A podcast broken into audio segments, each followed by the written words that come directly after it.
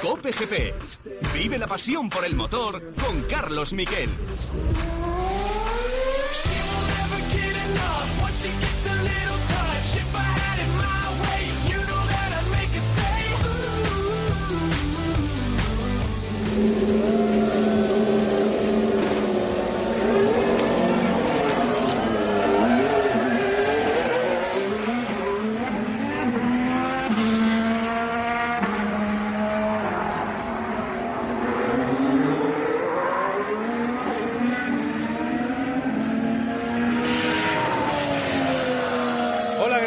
tardes, bienvenidos a Cope GP. Así empezaba en el circuito de Fiorano una nueva etapa, la etapa de Fred Vasser como nuevo jefe de Ferrari, mil tifosi en la grada, una presentación muy bonita, muy emotiva, rodeados de todos los aficionados. La verdad es que Ferrari ha presumido de lo que tiene, a diferencia de cualquier otro equipo de Fórmula 1, que es un circuito de carreras.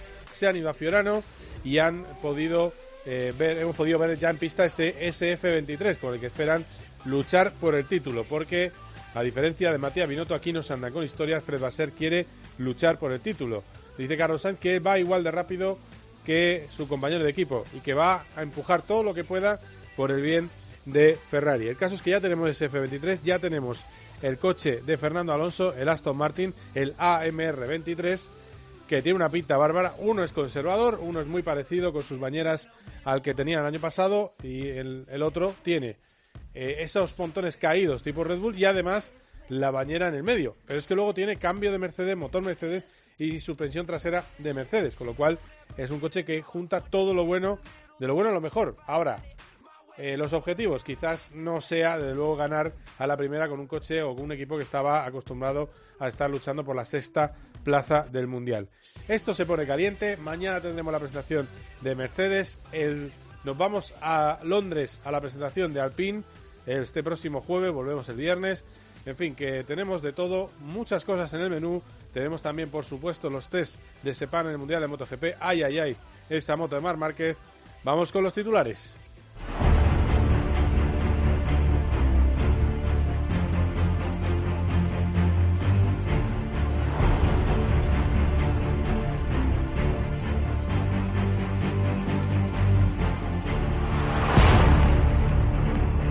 Bueno, pues eh, se lo decía antes a Corrochano. Imagínate que estrenas un coche nuevo, ¿no? Ese olor eh, absolutamente inconfundible. Es verdad que ahora lo que se lleva es no estrenar nada, que nada sea tuyo, convertirte en un número más y caminar poco a poco hacia el comunismo. No, pues el individualismo es estrenar un coche y el día que quieras irte a donde quieras. Eso es el individualismo, es una de las conquistas del coche que hemos tenido en el pasado. Pues imaginaos que a eso le añades que estás estrenando un Ferraraco y que lo haces delante de mil tifosi que te dicen esto, los tifosi de Ferrari, cuando te subes al escenario. Ragazzi, facciamo sentire la nostra passione! E per i piloti, Carlos! Charles! Scuderia! Impresionante, la verdad. Y el que se ha subido primero había ha tirado una moneda al aire Fred Basser, que además ha vuelto a insistir que da igual quién gane de los dos pilotos, lo importante es que gane Ferrari, sigue con esa política de igualdad entre sus eh, pilotos. Bueno, pues eh, Fred Basser lanza una moneda al aire y sale que el primero que debuta con el coche y da dos vueltas es Charles Leclerc. Y esta es la radio desde el coche. Eh, ahora, ahora os explico algo de las monedas, pero esta es la radio desde el coche hablando Leclerc y Carlos Sainz un poco teatro, pero también ha estado bonito. Vamos a escucharlo. Lord Percival, how is the car? You like it? Le llama Percival, no sé por qué. Hello, babe. Can I do one more lap? No, no, no. Box, box, box, box, box. It's my turn. It's my turn. Uh, it feels good. I think I think we are starting well because I'm pretty sure we are the fastest on track, so that's a good sign already. But everything feels good, man. Dice de la radio que es el más rápido en pista, claro, solo había uno y que eso es una buena señal. Y además le dice Carlos que al box, que ya está, que no dé más vueltas. En fin, bueno, yo creo que las cosas hay que hacerlas bien y esta mañana lo ha hecho muy bien Ferrari. Un Carlos Sainz que habla abiertamente de luchar por el título. Habla de ese final de temporada en el que iba tan rápido como Charles Leclerc y eh, de esa, bueno, de que está más preparado que nunca. Vamos a escucharle. Por supuesto, mucha preparación, mucho tiempo aquí en Italia desde la segunda semana de enero, entrenando, pasando tiempo con mis ingenieros, incluso hicimos aquí en la fábrica un test con un coche antiguo. Creo que sí, estamos lo mejor preparados que podemos estar y con la máxima energía posible para este año.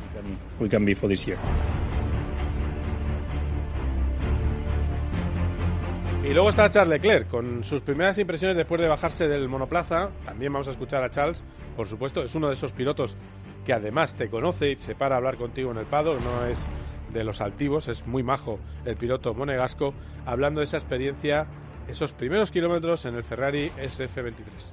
It feels good. I mean, uh, the first kilometers with uh, this new project after doing so many kilometers on the simulator, um, it feels special. So everything es algo went especial después de tantos kilómetros en el simulador. laps, It's difficult to go into details, uh, but I already gave my my feedback once I was in the car there to the to the engineers to get the first uh, the first feeling.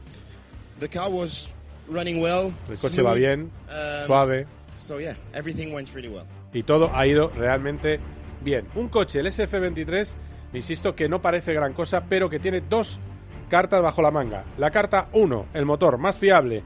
Ellos no quieren reconocerlo, pero si tú el motor no se te rompe, que es lo que han eh, trabajado durante eh, todo este invierno, puedes tener hasta 30 caballos más. Con 30 caballos más, cuidado lo que puede hacer Ferrari, porque además puedes poner más ala atrás, ir mejor en curva, eh, es algo muy importante. Y luego han trabajado para que el coche tenga más velocidad punta, con y sin DRS. Y los datos del túnel de viento dicen que son positivos. Es decir, que había que mejorar el detalle. Perfilamos un poco los pontones, cambiamos el suelo, cambiamos la suspensión y el cambio trasero y no se ven grandes cosas, pero si te fijas en el detalle, sí que las encuentras. Y luego está lo de Aston Martin. Bandera de Inglaterra, de Gran Bretaña. Aparecen al fondo los dos pilotos. Fernando Alonso como si estuviera a punto, parecía Rafa Nadal calentando antes de un Gran Slam. Eh, corría como si fuera un pugil. Y es que Alonso está, os lo aseguro, como una auténtica moto. ¿Por qué? Porque ha encontrado un poco el concepto de antiguo de Renault. Un jefe máximo, un equipo con ganas de ganar y buen eh, bagaje técnico. Y yo creo que eso es lo que tiene encandilado. No hay eh, burocracia, no hay politiqueo.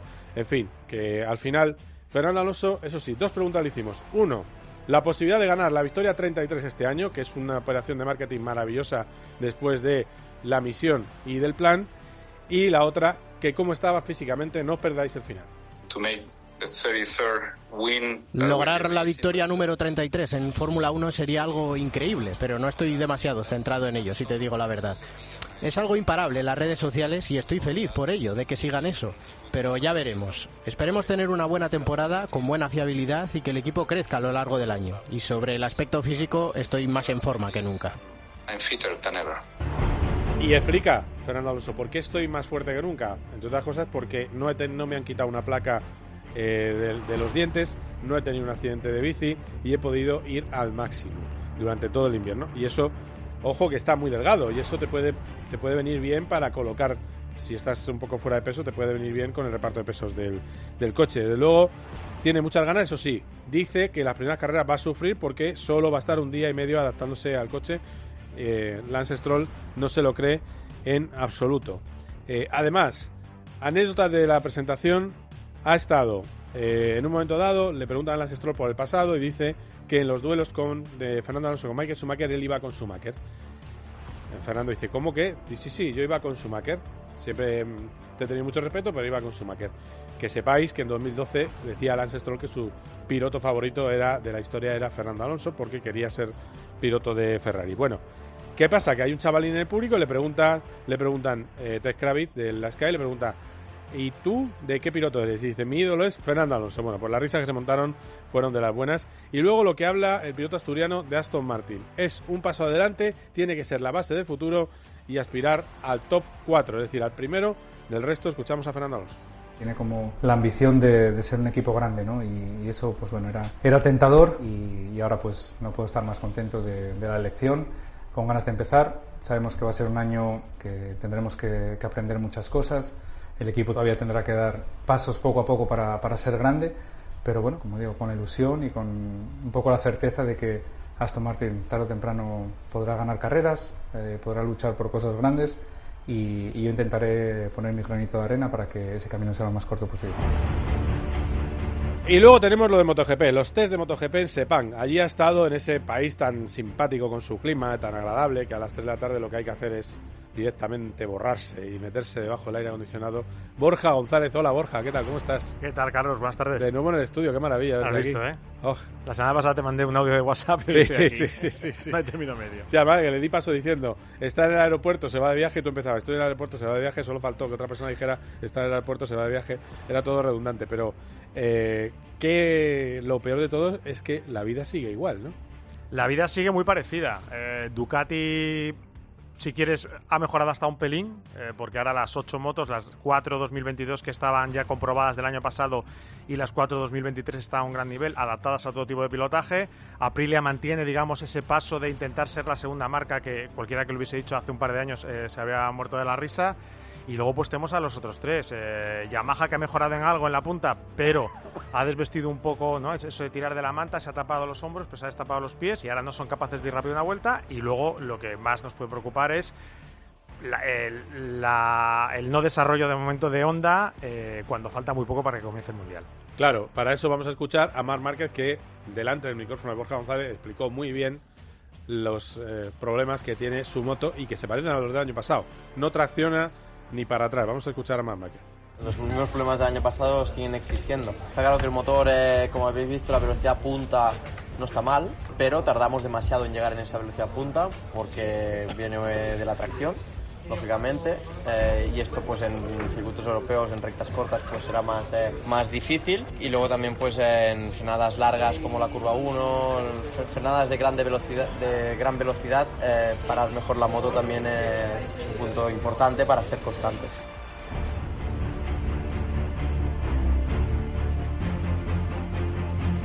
Por cierto, lo vamos a analizar todo. Eh, si me aguanta la voz, yo eh, a lo mejor lo acabas haciendo tú el programa, Borja, ya te lo digo.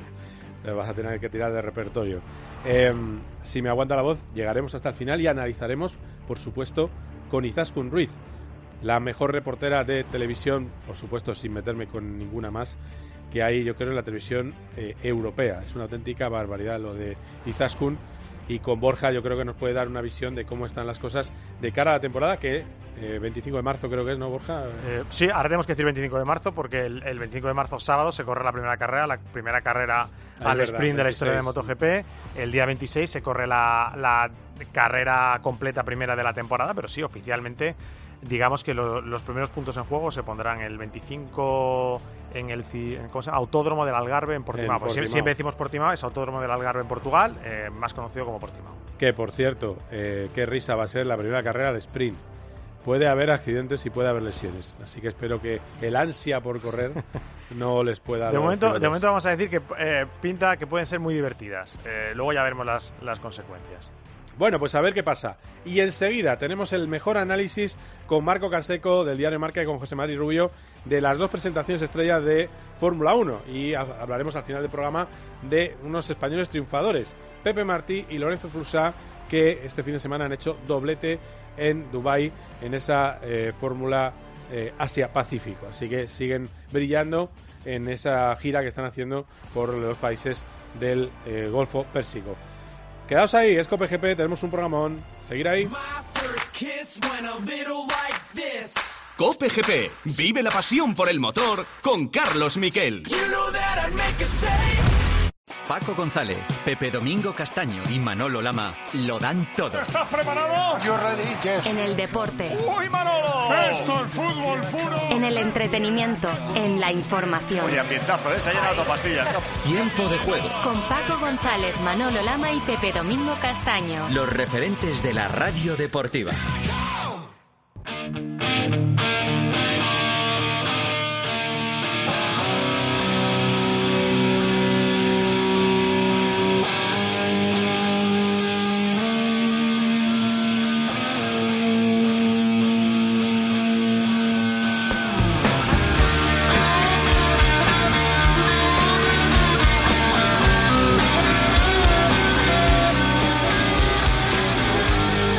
Hay que ver lo que el bien que ha hecho por el rock español eh, Antonio Bravo. Es, es increíble. Él empezó allá por el año 62-63 Y bueno, este no es rock, rock español, precisamente, pero bueno, da igual. Esto, pues, creo que es, rock. Oasis, ¿no? ¿No es Oasis? ¿Esto qué es Oasis? Ah, Oasis. vale. Pues súbelo un poquito, me gusta Oasis.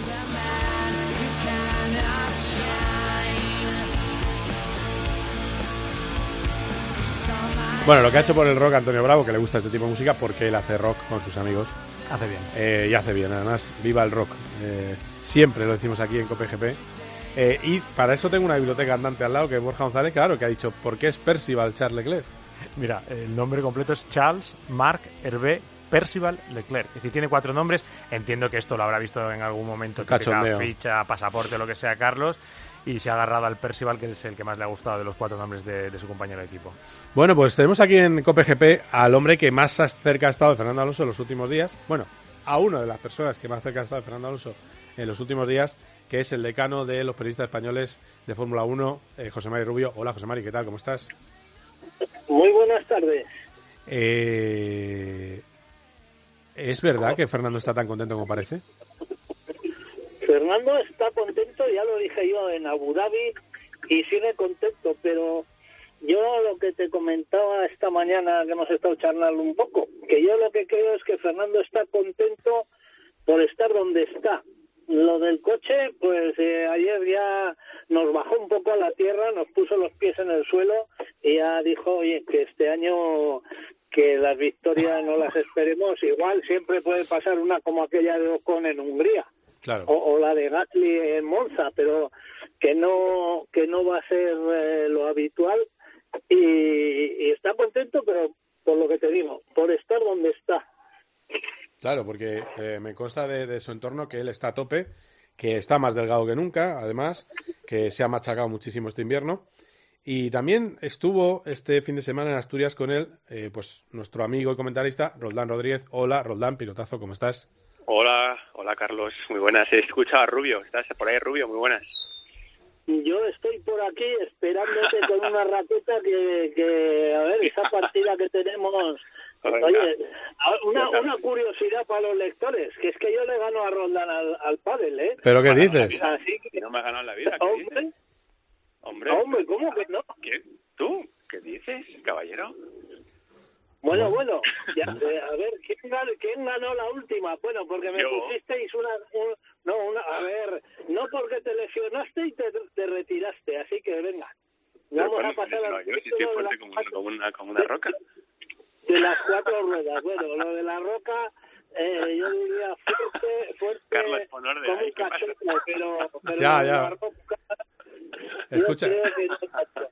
Escucha una cosa, eh, Roldán, porque además eh, Roldán tiene un poco de prisa, José Mari, porque nos ha respondido a un pequeñito atraco que le hemos hecho ahora. Eh, a ver, ¿es tan duro el circuito de Fernando Alonso como, como tiene fama? Para el cuello, en esas curvas tan rápidas, las S que imitan a Suzuka. Bueno, eh, ¿cómo va a notar? Bueno. ¿Eh? parado, pero a ver, lo que te Joder, ¿cómo está es Rubio hoy? ¿cómo está invención, ¿eh? Venga, habla, habla, habla. Roldán, que conocemos a José Mari, no pasa nada. Sí, no, a ver, el circuito de karts eh, es, es- yo creo que es el circuito más que físicamente, que eso ahora entro, pero a nivel de trazada y de curvas, yo creo que es el circuito de karting más difícil en el que he estado nunca. O sea, es una eh, es un circuito largo, es un, un kilómetro cuatrocientos, tiene eh, muchas curvas muy diversas, ¿vale? O sea, tiene curvas eh, de triple radio, tiene chicanes muy muy peliagudas, eh, tiene tiene curvas complicadas, frenadas al pico, o sea, realmente es un circuito muy complicado. Y claro, el tema de, físico, a ver, en un car de alquiler físico físico no hay nada, ¿vale? O sea, eh, ¿qué sucede? Que al final, pues Fernando y todos los pilotos, y yo cuando puedo, eh, que agarramos un caseta, un car de estos de marchas, un avión de esos eh, eh, de karting, Sí. y ahí sí, ahí, bueno, yo, yo, yo no he ido todavía con el caseta a ese circuito, pero estoy seguro que es un que es un vamos es un sacrificio para los músculos para el cuello para la espalda para las costillas porque es un circuito muy muy muy difícil y súper técnico también Dice Fernando que no se puede, que este año no va a haber victorias, que a lo mejor el que viene. Pero ¿le veis, eh, ¿le veis con posibilidades de dar la sorpresa con algún podio en alguna carrera, José Mari y Roldán? A ver, yo lo que te decía antes, si hay un río revuelto, va a ser el primero que va a pescar. Eso por supuesto. Lo que pasa que eh, veremos a ver cómo están los tres eh, tenores de arriba, Red Bull, Ferrari y Mercedes, en el orden que arranquen este año la temporada. Y, y yo creo que Fernando, ya te digo, en carrera, si hay un poco de lío por lo que sea, agua o accidente en la salida o, lo que sea, seguro que algo pesca. Pero como pescó la pole allá, como pescó la, la primera fila aquella de Canadá, de Canadá, yo- pero pero no va a ser lo habitual.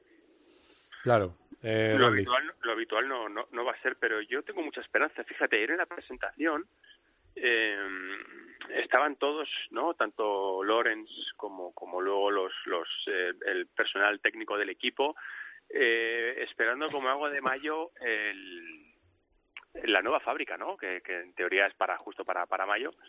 Eh, es como que, no sé, tiene mucha mucha esperanza, ¿sabes? Y luego lo que he podido yo escuchar, oír y me han podido contar es que, de verdad, la expectativa que tienen de mejora del coche es, amplia, es grande y claramente no, no lo vamos a ver en Bahrein ni Australia, pero yo de verdad sí que tengo confianza en que en que la evolución, más allá del coche con el que van a poner en tierra en, en Bahrein, eh, sino la propia evolución durante el año, yo sí que espero que no solamente tengamos que esperar a carreras locas de final de temporada para poder ver a un Fernando que puede pelear por un podio. ¿eh? Sinceramente, ¿eh? yo creo que si luego a nivel estratégico eh, y a nivel de, de fin de semana de coger el pulso a los reglajes, a la pista, a los neumáticos, son capaces que yo creo que el talento de, la, de los ingenieros y del, y del staff es muy grande, tienen a gente muy buena. Yo sí que veo que pueden ser capaces de pelear por los podiums en el último tercio de la temporada. Bueno, Dios te oiga, Dios te oiga. Si, si hacemos caso a los datos que a mí me contaron hace meses, eh, le podrían recortar a la cabeza seis décimas. Pero claro, vienen de muy, de muy lejos y, y eso su- supone que ser el cuarto equipo. Pero bueno, vamos a ver qué pasa porque todo es teoría. Hasta Bahrein yo creo que no, no tendremos una idea clara, evidentemente. Y luego está lo de Ferrari. No solamente hasta el Bahrein de No al del test. viene, exacto, no, no el del test, al de la carrera.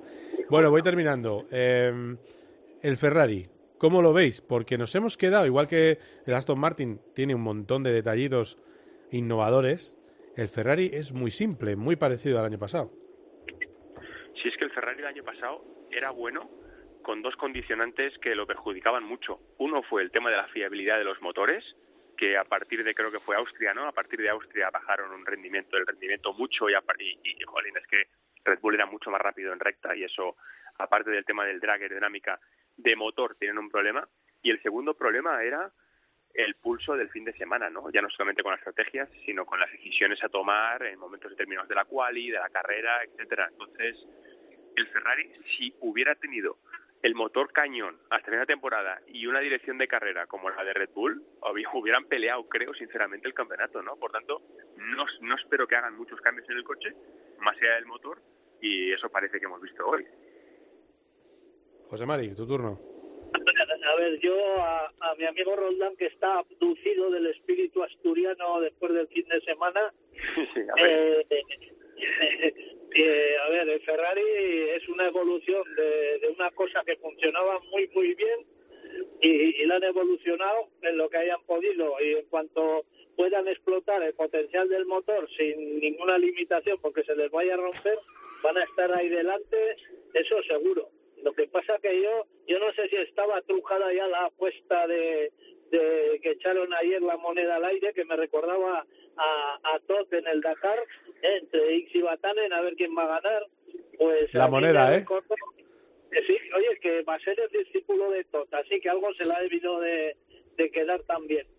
Y, y bueno, pues le tocó a, a Charles hoy salir eh, primero. Espero que no echen otra moneda al aire durante la temporada porque Carlos va a tener muchas opciones de pelear el título si se hace con las riendas de- del equipo. Bueno, pues a ver, a ver. El caso es que tenemos a uno eh, en un cochazo y a otro animando, como siempre, la Fórmula 1. Así que yo creo que tenemos un gran año por delante. José Manuel Rubio, que ha sido un placer, ¿eh? como siempre.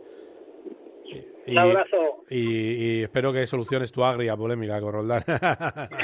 No, pero a ver si, si, si su encantadora señora le ha regalado una raqueta de pádel. Fíjate cómo estarán las cosas.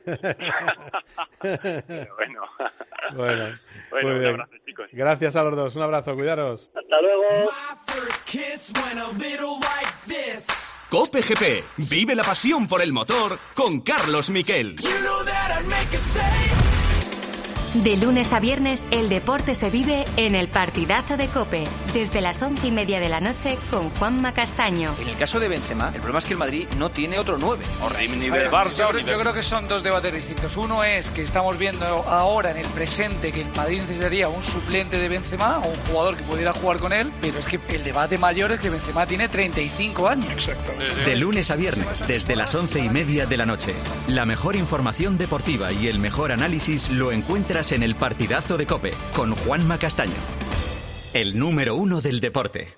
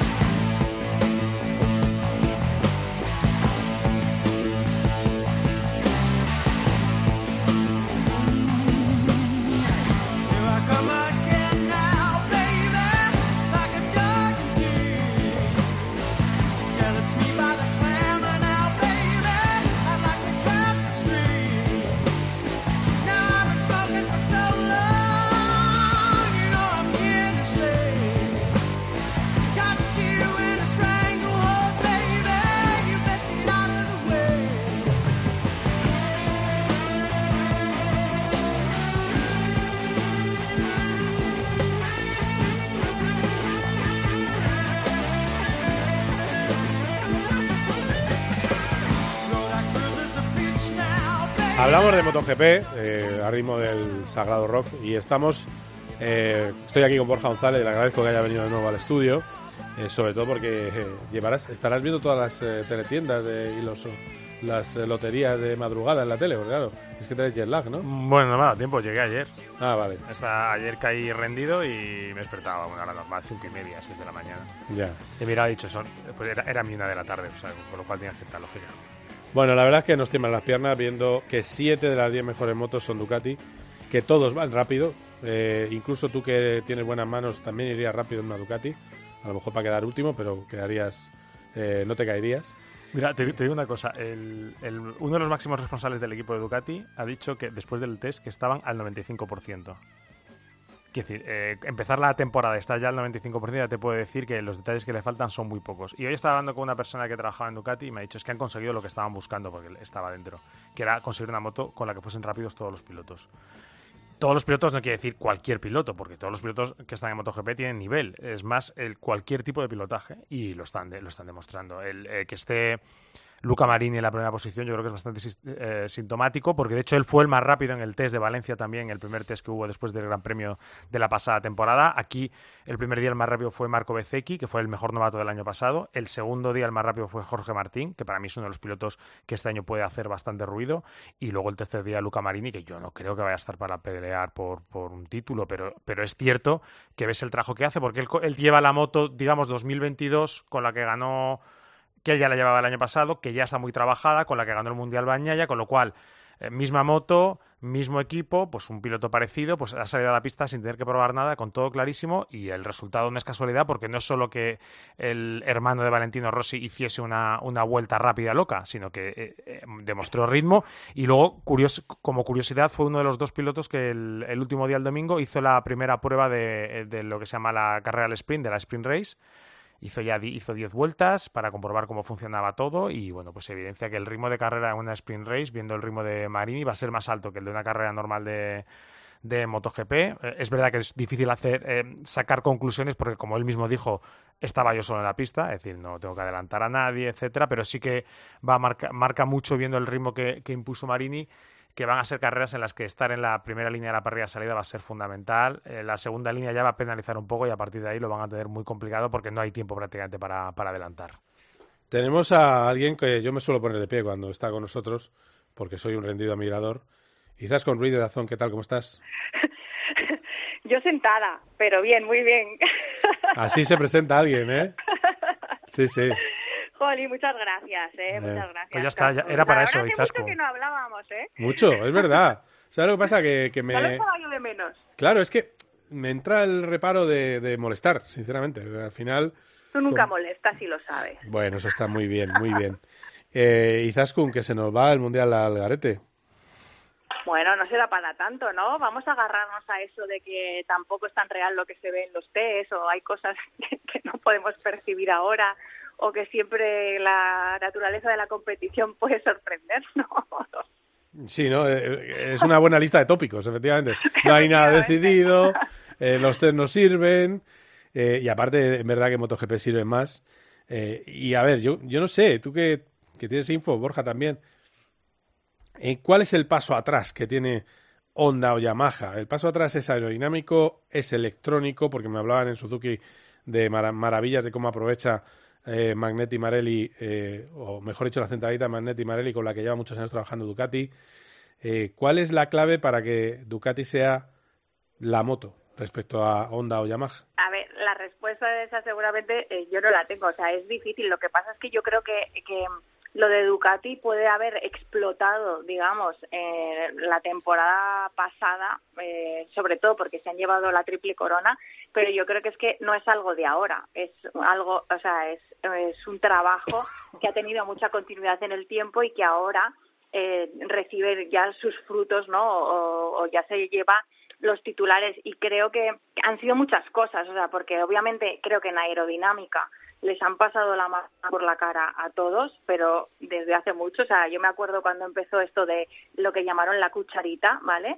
Eh, que era como, ¿pero qué le han puesto a la moto? Tal. Eh, primero era como, ¿pero esto es legal? Se, se planteó incluso en la MCMA y, con IRTA si se podía usar o no, y al final, ¿qué pasó? Que todos terminaron usándolo y así pasó con los apéndices aerodinámicos. O sea, yo creo que ha sido aerodinámica, pero yo creo que también eh, es una cosa que tiene que ver con el motor y el motor entendido no solo con que corra mucho, ¿no? Que con la velocidad punta, que el 23 parece que incluso tiene un punto más en, este aspecto, aunque no les hacía falta, sino que eh, esto lo explicó muy bien Jorge Martín en los test, tiene que ver con cómo el motor ha contribuido a que esta moto frene mejor y gire, entre mejor en las curvas, gire mejor, con lo cual eh, ha ha dado un paso adelante en lo que hace no mucho eran todavía las debilidades que le quedaban, ¿no? Entonces yo creo que es, una mezcla, eso es aerodinámica, pero también es motor y es uh, un trabajo que puede tener ahora, ahora puede ser más brillante, pero que ha estado en la sombra durante los últimos años. A ver, eh, vamos a escuchar, como lo has citado, escuchamos a Borja González con eh, Jorge Martín y enseguida retomamos con Borja lo que dice Jorge. Está muy contento con una moto que en realidad no tiene demasiados cambios sobre la que llevó en Cheste. Vamos a escucharle. Es la moto que conozco y por eso yo creo que estoy siendo tan competitivo en cuanto salgo a pista.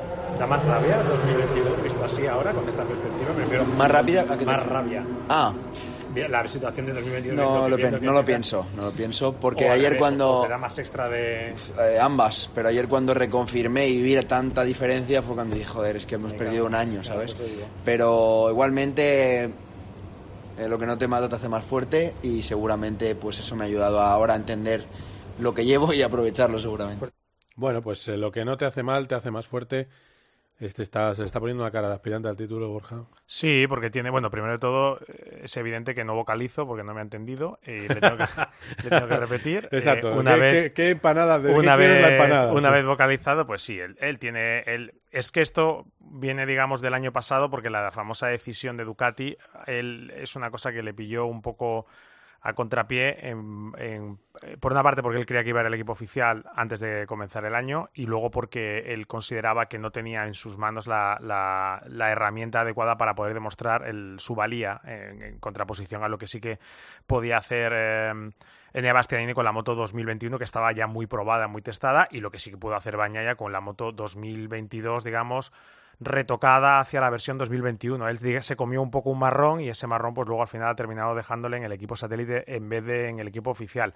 Pero bueno, lo que demuestra esto de, Jorge es que, eh, y él lo decía, este, este motor, esta adaptación de motor de este año, que con lo poco que cambia le permite hacer lo que no conseguía hacer el año pasado, sobre todo en tema de frenada, y es un poco retomando lo que dice Izaskun. Es, la clave es el motor, y yo creo que si piensas, por ejemplo, en la situación de Yamaha, eh, Yamaha ahora mismo mm, está buscando esos caballos extra necesarios, ¿no? Esa potencia extra que, viene reclamando Cuartaro desde hace muchos años. Bueno, y más pilotos, pero ahora Cuartaro que es el número uno. Y ahora tienen que eh, recolocar el resto de la moto para que la moto haga lo que una Yamaha suele hacer bien. Eh, pero claro, tienen que trabajar con ese extra de potencia. Y ese es el trabajo que ha estado haciendo Ducati durante todos estos años. Durante todos estos años ha hecho ese trabajo, como dice Izaskun, silencioso, que nadie como no estaban realmente aspirando al título, porque lo ganaba Mark, es verdad que estaba ido vicioso, pero iba un poquito por detrás el, trabajo hasta que han explotado. En, una parte en la que ellos además es, un trabajo muy de ingenieros, porque la filosofía de línea es que los pilotos son suministradores de datos y son los ingenieros los que interpretan los datos, no son los pilotos los que te dicen qué sienten o qué dejan de sentir encima de la moto.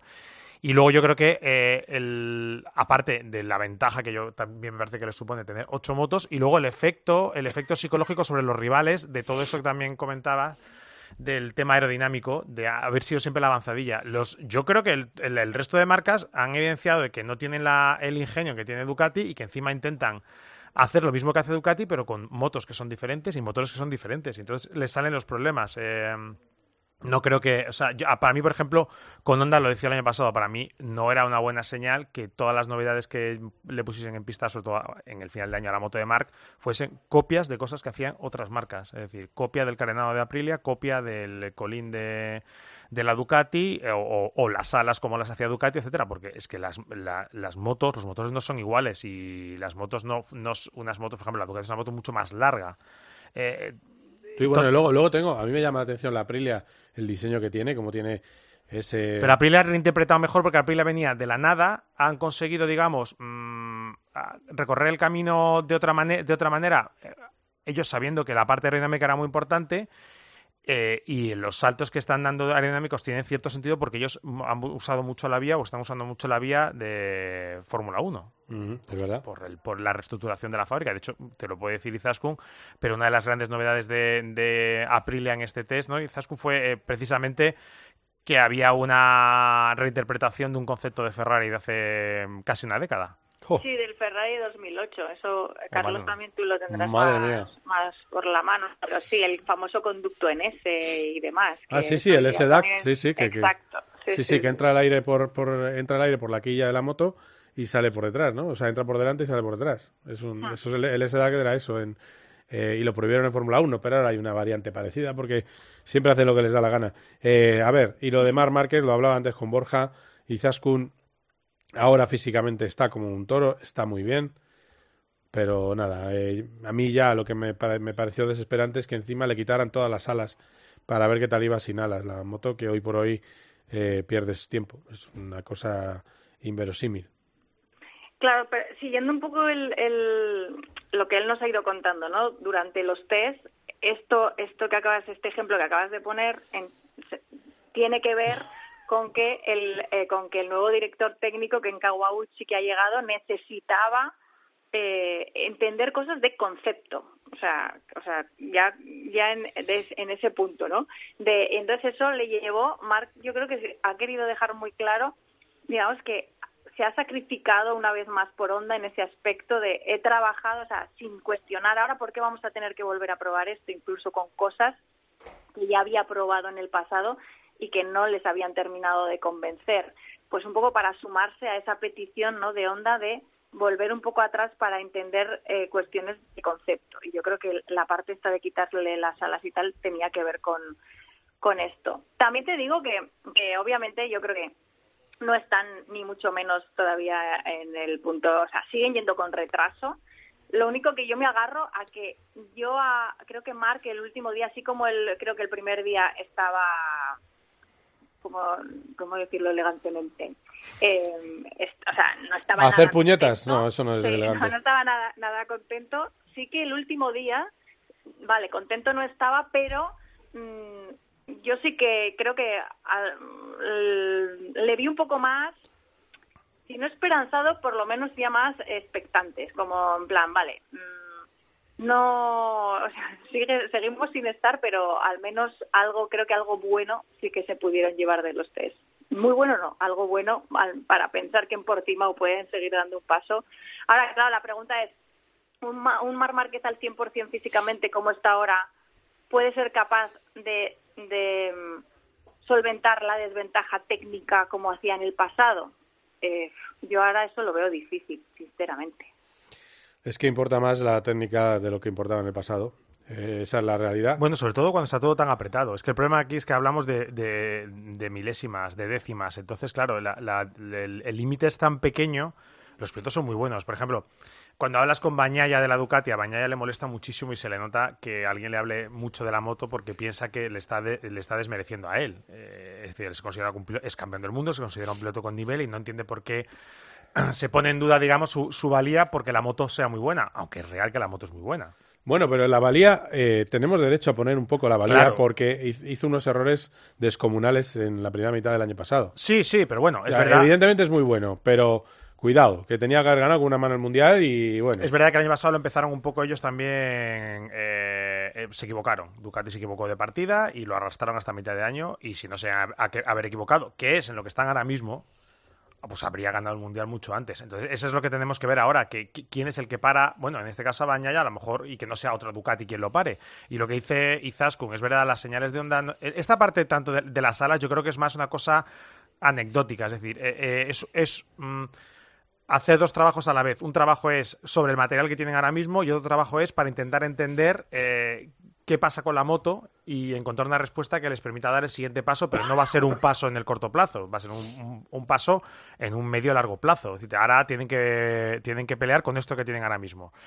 Y es verdad, y yo estoy de acuerdo con Izaskun, en que la, la sensación de Mark como piloto es buenísima, físicamente le ves, pero claro, es que no sé si esta, con esta moto le da. Él decía el otro día quinto o algo por el estilo. Que está justo Sí, para quinto, ¿no? Justo, justo para quinto, Justo, sí. que me parece mucho, ¿eh? Para quinto. Sí, pero luego en decir, carrera el quinto ese para mantenerlo. No, pero justo para quinto ya me, pare- ya me parece bastante, porque claro, Está yo, muy bien, yo empiezo quinto. a hacer la cuenta, claro, y digo Martín, Bañaya, Bastianini, alguna Aprilia, un par de Aprilias, porque hay dos que van muy bien, las de Maverick y las de Aleix. Mm, si eh, lo de Cuartararo lo consiguen solucionar y tal, hombre, quinto es un resultado que ahora mismo es, es complicado de conseguir. Bueno, si, si está para eso, estar para un quinto quiere decir poder pelear por podios y poder pelear por ganar algunas carreras. Si ya el año pasado podía haber ganado en Austin, por ejemplo, pues este año yo creo que estando él al 100% y la moto un poco mejor, pues debería ser el favorito para ganar en Austin. Yo- Que yo creo que probablemente habría ganado la carrera si no llega a haber pasado lo que pasó en la, en la salida, aunque es verdad que, que lo que hizo Bastianini fue, fue espectacular.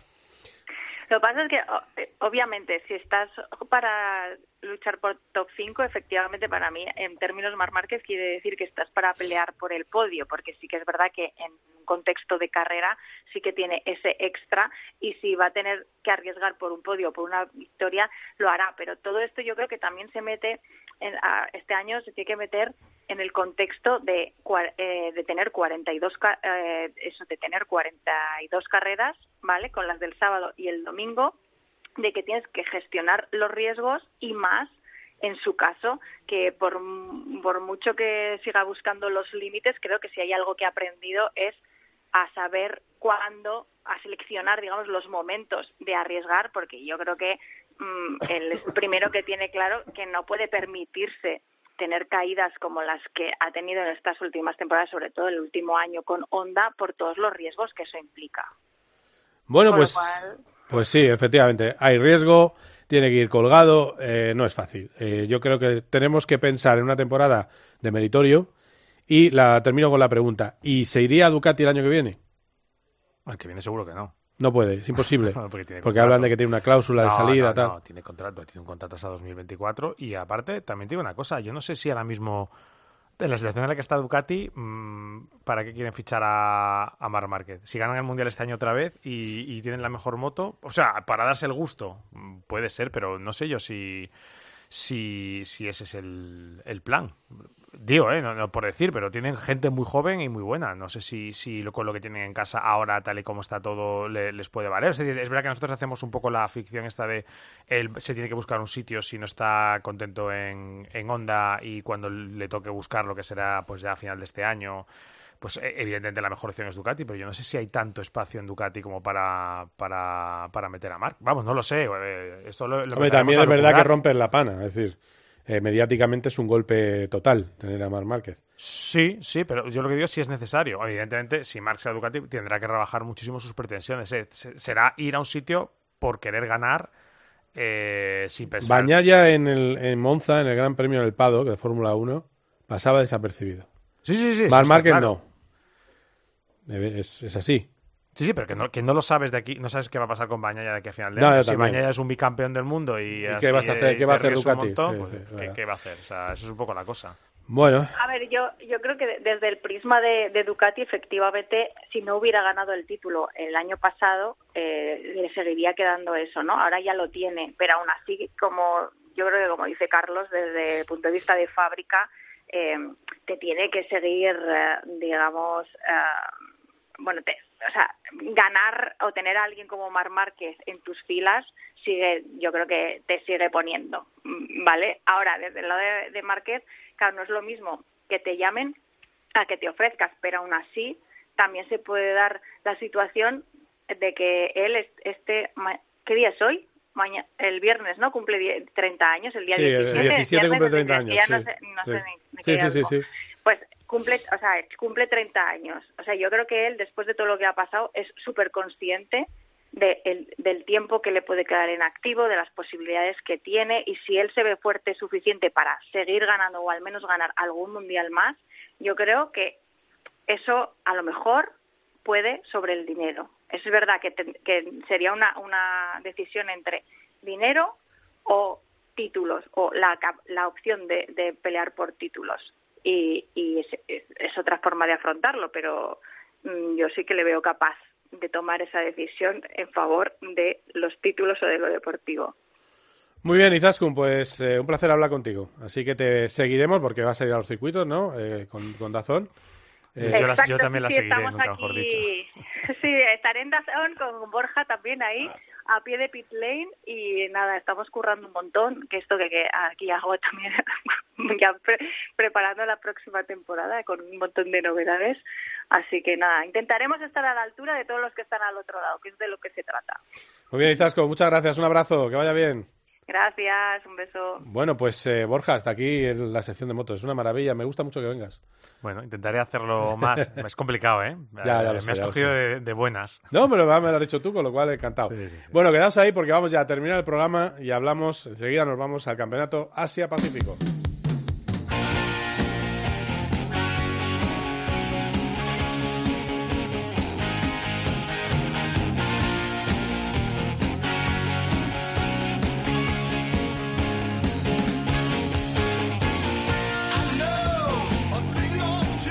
A ver, tenemos más cosas en el COPGP. Hablaba antes del Campeonato Asia-Pacífico y, por supuesto, de eh, y el Rally de Suecia. Hemos tenido cosas este fin de semana. Nuestro hombre libero, como siempre, Charlie Barzal.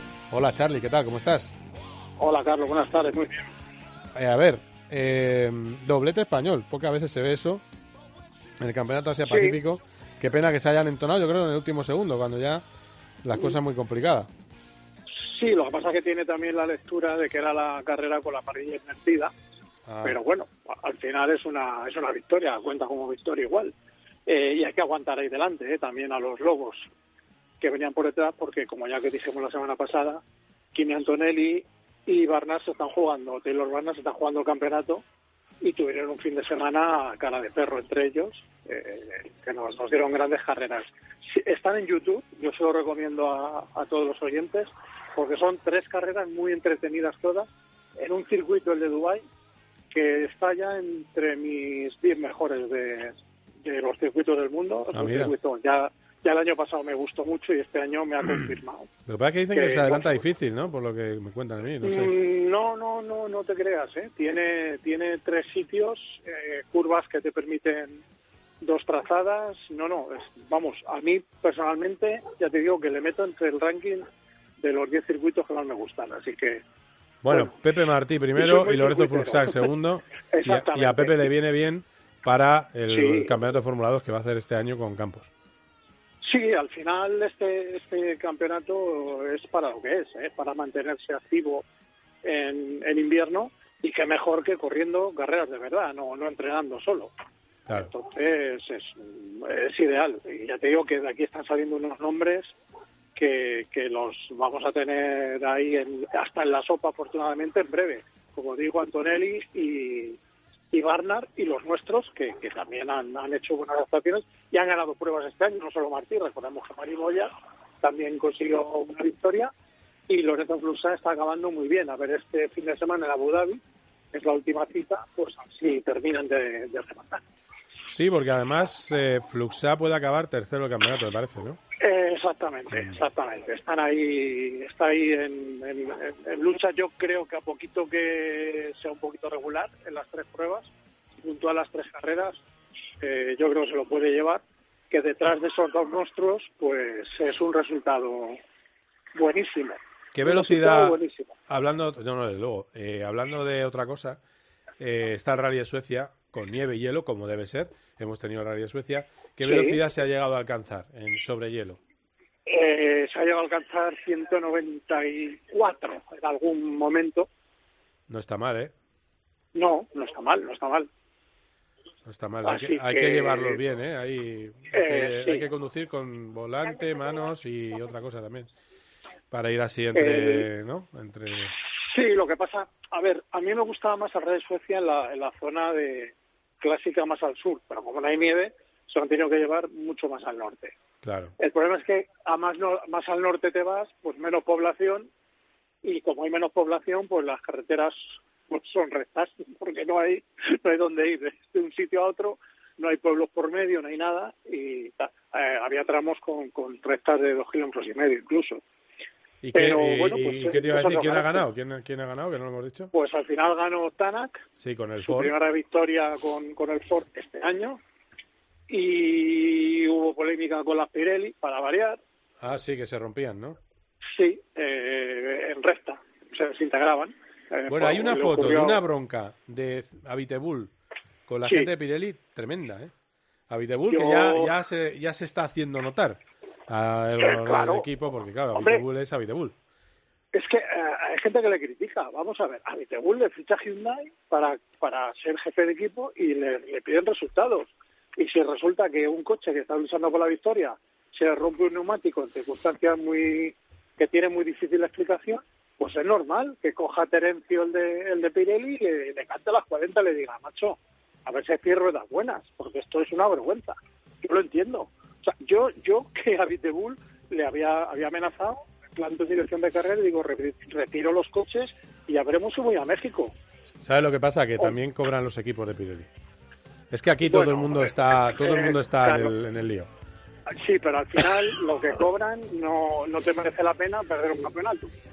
Sí, sí. ¿Sabes? Que, que luego, que, que- porque tú al final, cuando tienes que ir a hacer un test, el test te cuesta hacerlo. Que Pirelli te cobre las ruedas más baratas, vale, me parece muy bien. Pero el test y mover todo lo tienes que hacer. Claro, No, lo que está claro no es que, es que así, tienen que bueno. mejorar en estas condiciones y que no se produzcan las Sí. delaminaciones que hemos visto eh, este es. fin de semana.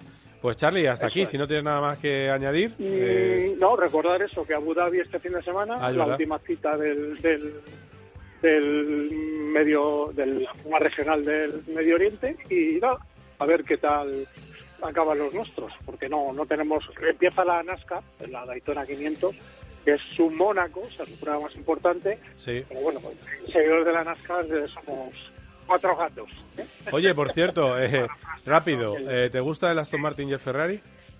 Mm, me han gustado mucho y creo que lo que ha hecho hoy Ferrari es eh, digno de aplaudir, de destacar y de agradecer. Una presentación en un circuito y con el coche rodando. Y sin milongas. Ole. Sí, sí, exacto. Ole, exacta. Que luego el coche se parezca como Claro. un huevo una castaña al que salgan los libres es otra historia. Sí, hombre, Pero sobre, todo, creo sobre que- todo el problema claro. de hoy en día es que los coches son, en la cam- los cambios están en el suelo y no se ven. Pero bueno, sí, pero... Pero sí, pero, pero habrá cosas ¿no? que se mantengan, habrá cosas que se mantengan Eh, los pontones. Sí, no, pero que el coche ruede, que la gente lo escuche, eso creo que es un gol por la escuadra al resto, así que espero que se pongan las pilas y para el año que viene voy a tomar nota. Muy bien, gracias Charlie, un abrazo. Un placer, hasta luego.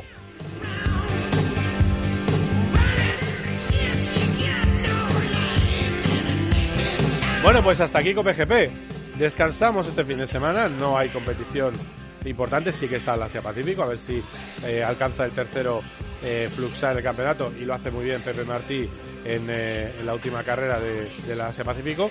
Y luego, al siguiente fin de semana, jueves, viernes, sábado, tendremos los entrenamientos de Fórmula 1, día y medio para cada piloto, retransmitidos en directo por Dazón y con tiempos. Y ahí tendremos ya una idea sobre todo de quién no va, más que de quién va, porque los que van yo creo que pueden hasta taparse. Pero bueno, vamos a ver qué pasa y si les va bien a los pilotos españoles. Ha sido un placer.